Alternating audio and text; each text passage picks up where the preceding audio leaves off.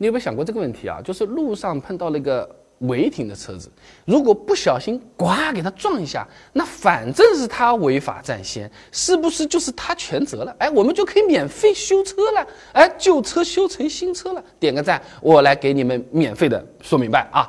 那首先啊，大部分的判例来看，只要违停的车辆没有影响到其他车辆正常通行，那是没责任的啊。你比如说，二零二零年啊，福建莆田的一个新闻，当时比较火的一个别克撞到了违停的兰博基尼，最后呢，交警判了别克全责，兰博基尼无责。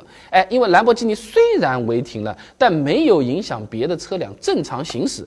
别克呢，在这个道路空间充足的情况下，自己操作失误导致了刮蹭，自然是全责，要赔兰博基尼的修车钱啊。那虽然事。故没有责任，但兰博基尼的违停行为，交警一样还是要处罚的。两件事情是各管各的，都要来啊。那么也有例外，那如果违停的比较过分，明显影响到别的这个车子正常通行的，比如说啊，你停在了一个弯道上面，别人呢是有视野盲区的，晚上呢又是看不清的，不小心呀，这里怎么可能会有车的，叭扎一下撞上去了啊？那么违停也有可能是会担责的啊，像是这个今年八月份的新闻。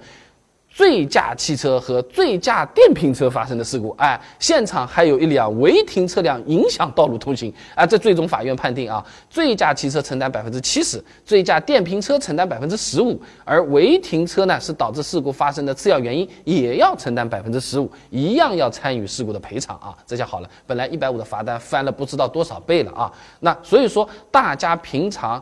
能不要违停，最好还是别违停。实在临时有事，你最好也停在一些不影响别人的地方，对不对？那再是个执法灵活性，你总得与人方便先。而且理论上来说，特别严重的违停，甚至是会担全责的啊。那我举个例子啊。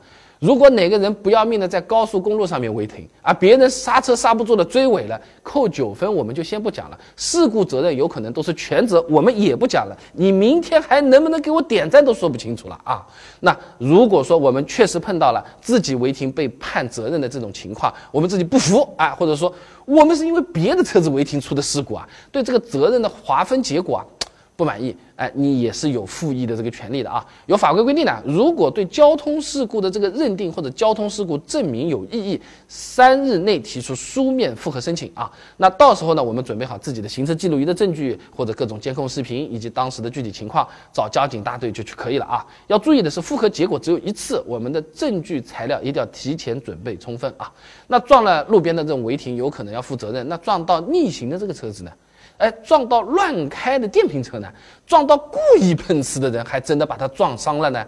那这些糟心的情况，我们要不要赔钱？怎么去负这个责任？第一个电话打给谁？关注我，点我头像进主页，搜索关键词“事故”现成的视频，现在就能看。